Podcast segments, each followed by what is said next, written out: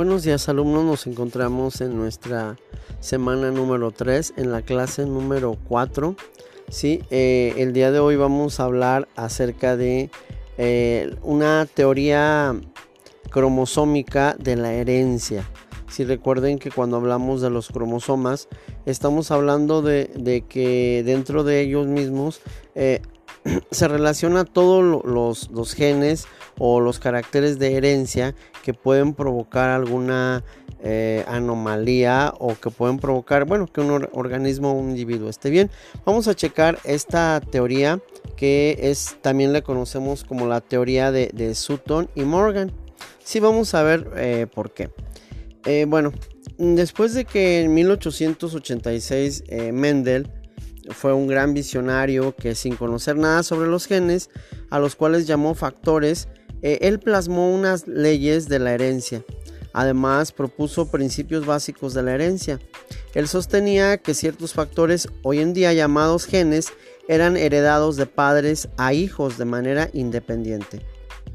Mm, bueno, William Ernest Castle fue el primero en utilizar a Drosophila por ser de bajo costo y mantenimiento.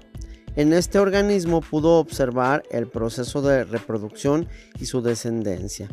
Vamos a ver qué observó Walter eh, Sutton y Boveri.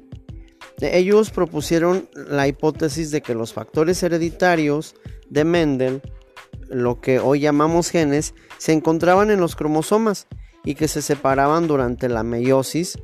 Eh, este descubrimiento avaló las leyes de Mendel y bueno, proponían lo siguiente. Número uno, que los factores o genes que determinaban eh, a los factores hereditarios del fenotipo se localizan en los cromosomas.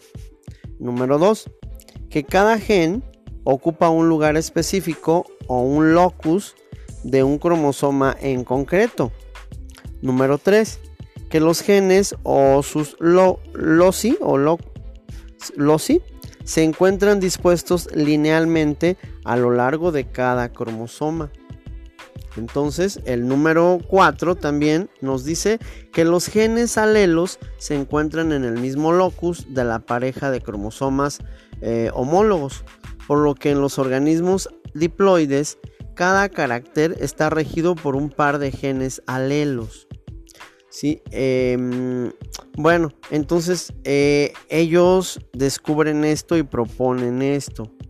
Eh, un poquito más de, Walter Sutton. Eh, bueno, mm, fue, un, médico, fue un genetista. Bueno, em, hablaba mucho de la genética, estudiaba todo lo relacionado a la genética y bueno, contribuyó más, de manera más significativa a la biología eh, fue su teoría de que las leyes mendelianas de la herencia podían ser aplicadas a los cromosomas a nivel celular. Ya de ahí viene sus leyes de, la herencia como teoría cromosómica o teoría cromosómica de la herencia.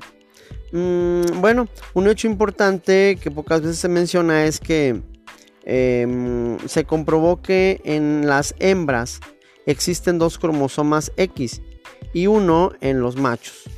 Esto sirvió de antecedente a Morgan para encontrar el primer gen ligado al sexo. ¿sí? Em, y, esto lo hace en, la mosca de. en una mosca dentro de una fruta, ¿verdad? Bueno, en, mil, en 1909 y 1910 Morgan comienza, comienza perdón, su trabajo con la mosca de la fruta. Concluye lo siguiente él descubre o concluye que los machos presentaban una mutación en el color de ojos. Eh, la, mayoría de, la mayoría los tenía rojos y una minoría los tenía blancos. Se dio cuenta de que el gen mutado estaba en el cromosoma X. Los experimentos y conclusiones de Morgan vinieron a consolidar su teoría cromosómica de la herencia propuesta por, por Sutton. Bueno, entonces eh, espero que, bueno, todos estos detalles o características que estamos viendo eh, son cosas que muchas veces en nuestra vida diaria las vemos. eh, pero no sabemos que hay alguna teoría o que hay un, un, antecedente o una consecuencia acerca de ello. Por ejemplo, ahorita lo que nos mostraban, lo de las moscas de una fruta, como em, el color o la coloración de sus ojos tiene mucho que ver, ¿verdad? En esos experimentos que, que hacía Morgan y Sutton. Pues bueno, jóvenes, nos vemos en la siguiente clase.